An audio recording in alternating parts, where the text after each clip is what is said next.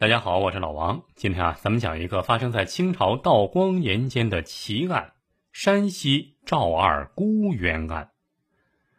这说的是清朝道光三年啊，在山西榆次发生了一起官官相护、行贿受贿、逼死人命的赵二姑案。一个年仅十三岁的小姑娘赵二姑的冤案，为何引起了当时皇帝的龙颜震怒，再三下旨关切？而且啊，这个案件前后牵扯到山西省巡抚、道台、太原府、榆次、忻州、平定各级衙门七级官员被革职查办，震惊朝野。那今天啊，咱们就来说说这个山西的赵二姑冤案。清朝道光初年，在山西太原府榆次县有一个东双村呢，这村上有一户村民姓赵。当家的赵天和，妻子曹氏，生有两个儿子，一个女儿。这女儿叫赵二姑，十三岁，就是今天说的这个故事的主角，叫赵二姑，年仅十三岁。这赵家呀，世世代代是以务农为业。话说道光三年五月十三号这一天，这曹氏的娘家呀，有人去世了，这曹氏啊，就慌慌张张的赶到娘家去帮助处理丧事。过了十几天。这阴历六月初一这一天啊，赵天和下地去干活，只留下了女儿赵二姑一个人在家里看门。这时候出事儿了，出什么事儿了呢？同村就在他们家对门开一家面店的啊，也有人说是开一家杂货店的邻居，要说是邻居，这个邻居啊姓严，叫严思虎，知道曹家大人不在家，又见曹天和去下地去了，这曹氏也不在家。于是就心生歹意，就悄悄的来到了赵家，把赵家的大门悄悄的打开，溜了进去。这刚一进去，就被小姑娘赵二姑给看见了，赶紧喊：“你来干什么？”就没想到这严思虎一下子冲了上去，一把摁住了他，捂着他的嘴，把他给摁在地上，扒掉衣服，进行了强奸。强奸了小姑娘之后啊，又恶狠狠的威胁了几句。不许跟外人说，否则就怎么怎么样。说完之后，这才离开。这过了没多大一会儿啊，这个赵天和回来了，因为到中午了，该回来吃饭了。刚一进门，见势不对，怎么回事？哎呀，可给气坏了！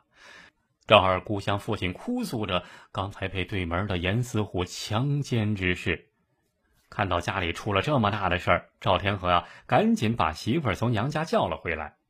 这曹氏回来之后，一听女儿这么说，再见自家的席子上有一处血迹啊，是强奸留下的血迹，赶紧用棉花擦了，扔到厕所里。见到女儿被强奸，这赵天和哪受得了啊，就要去县衙告状，但是被媳妇儿给拦下了。曹氏说：“这不能去告啊。”咱们家姑娘已经十三了，已经订了婚了。如果这事儿传扬出去，这将来就没法嫁人了。因为这事儿啊，赵天和和曹氏发生争吵，吵了起来。这争吵之声啊，惊动了他们的一个亲戚。这亲戚上门一问啊，这事儿啊，哎，家丑不可外扬，还是忍了吧，别往外说，别告状了。这也害怕女儿出事啊。接下来啊，曹氏就带着女儿赵二姑啊，一同回了娘家去照理母亲的丧事。但是在这期间，赵二姑是不吃不喝，每天是痛苦万分。慢慢的，人越来越瘦了，而且啊，这世上没有不透风的墙，这事儿啊，居然慢慢传出去了，甚至连最后连和赵二姑原来订婚的婆家也来退婚了。也听说了这事儿，提出了退婚。这赵二姑更是日夜伤心痛哭不止，非要告官不可。他对父母说：“严思虎今天侮辱了我，来日就会侮辱其他的女孩子，绝不能这样便宜了他。”本来啊，赵家没想打这官司，觉得如果打官司，一是会毁了女儿的名声，二就是这严家人。严思虎啊，他们家这严家是世代经商，开杂货店，家资富有，财大势大。打官司那得花钱呢，没有赢的把握。再加上严思虎这个家伙游手好闲惯了，是远近闻名的恶少啊！普通老百姓、老实巴交的村民唯恐避之不及，招惹不起，所以啊，就想忍忍算了，不了了之。但是没想到女儿这么说，最后啊，在二姑的劝说下，赵天和终于鼓足了勇气，下定决心，带着女儿走进了当地榆次县县衙告状。临行之前啊，母亲曹氏，还有全村的妇女都抹着眼泪出来相送赵氏父女，并安慰二姑说：“此去定能伸冤屈，惩治恶人。”就在赵家妇女起诉后的第三天，榆次县知县姓吕啊，叫吕锡林，就传赵二姑还有被告严思虎大堂对质。但是在大堂之上，严思虎一口咬定说和赵二姑是通奸，但赵二姑当然不认了，马上反唇相讥，说是强奸。而且在此之前啊，这个吕知县。因为事先受了严家的贿赂，所以在大堂之上一口断定，分明是通奸。赵二姑大喊冤枉，严词拒绝。又过了没两天，第二次过堂，赵天和的弟弟，就赵二姑的叔叔啊，叫赵天忠，也来到县衙帮助侄女申辩冤情。在大堂之上啊，这个吕知县见赵二姑仍然不肯承认是通奸。就声色俱厉，企图逼迫赵二姑就范。赵二姑义愤填膺，猛地一下子从衣袖中抽出一把剪刀，二话不说，直接插到自己的喉咙之中，一下子当场就死在了大堂之上。旁边的叔叔赵天忠一看侄女这样，吓坏了，赶紧冲上去夺，去夺剪刀，结果没夺下来，手上还沾上了血。吕知县见啊，公堂上竟然酿出了人命，他也吓坏了。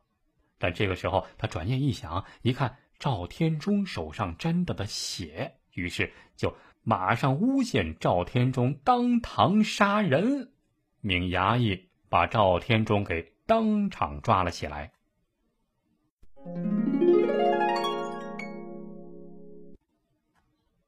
消息传出之后啊，当地民众是群情激愤，大家都说太黑了，简直太黑了，这还得了？不行，必须得上告。于是啊，就大家集资帮助赵天和夫妇去太原府府衙上诉。这高一级啊，在太原府大堂上，这个太原府知府是姓沈，没想到这个姓沈的沈知府竟然也是官官相护、贪赃枉法，仍然。还是以通奸论处。这母亲曹氏一气之下，当堂一头撞在台阶之上，鲜血流了一地。赵天和伤心欲绝啊，背着奄奄一息的妻子，又赶到了山西巡抚衙门继续告状。可是仍然还是被轰了出来，还是维持原判。这赵天和夫妇俩心如死灰呀，没有办法，带着满腹冤屈。准备回村，可就在此时，在榆次当地，这事儿已经闹大了。很多当地人呢都看不下去了，都支持他们进京告状，并且告诉他们进京城之后找谁找谁。这是我们同乡在京城为官的。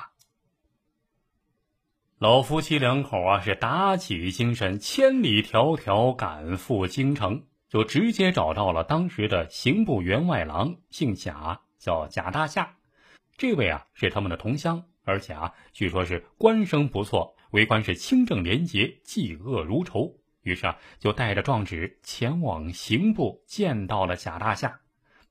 这贾大人听了赵氏夫妇的哭诉，认真的阅读了诉状之后，不禁拍案而起，答应一定要替死者伸冤，严惩凶手。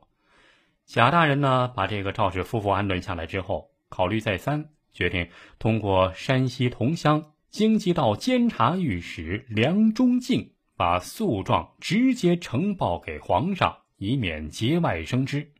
于是啊，贾大夏就带着赵天和夫妻俩拜见了梁中敬。这个梁御史啊，详细询问了案情始末之后，认定其中必有冤屈，随即，梁御史就把这个案情上奏给了道光皇帝。道光皇帝知道这事儿以后啊，当即传旨，命山西巡抚啊，姓邱，邱巡抚亲自提审。但是，这个山西巡抚接旨之后，并没有亲自审理此案，而是委托了山西按察使、太原知府、新州知府、平定州知州，还有太原知县几个人呢，就前去会审。这其中啊，还包括当地榆次县的那个吕知县。结果可想而知，仍然还是维持原判。贾大侠知道了此事之后啊，于是就亲自来到榆次微服私访。终于查得真凭实据，了解了事实的真相。贾大侠回京之后，还曾经有人深夜警告贾大侠说：“此案涉及朝中重臣，你怎敢因为一介草民而得罪这么多官员呢？”但贾大侠正颜厉色道：“是啊，我怕比我大的官儿但是天底下哪个敢不怕朝廷的王法呢？”说的那个人呢？无言以对，抽身而退。第二天，贾大夏就把赵二姑的冤情以及各级官吏行贿受贿、官官互相包庇的情况都报告给了御史梁中敬。梁中敬再一次入宫禀报道光皇帝。道光皇帝一听气坏了，当即要求山西巡抚派人专程把赵二姑一案全部卷宗押解到刑部。并责令刑部尚书亲自审理此案。就这样，赵二姑的案件历经一年，最终经刑部审理，真相大白于天下，赵二姑的沉冤得以昭雪。道光帝下旨，那个恶棍严思虎千刀万剐，凌迟处死，并将榆次县知县、太原府知府、西州知府、平定知州，还有太原知县。以及山西按察使全部革职，发配新疆伊犁。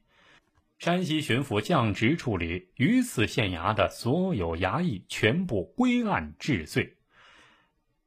案件审结之后，道光皇帝论功行赏，御史梁中敬参奏得实，着上四品顶戴，以示奖励。贾大夏升任吏部郎中。道光皇帝还在圆明园特别召见了贾大夏。平反了赵二姑案，伸张了正义，顺应了民心。当地百姓由衷的，当地百姓由衷的传唱一首民谣：山西灵石厦门村出了个清官梁中敬，梁御史赛包公，一锤子砸了七颗印。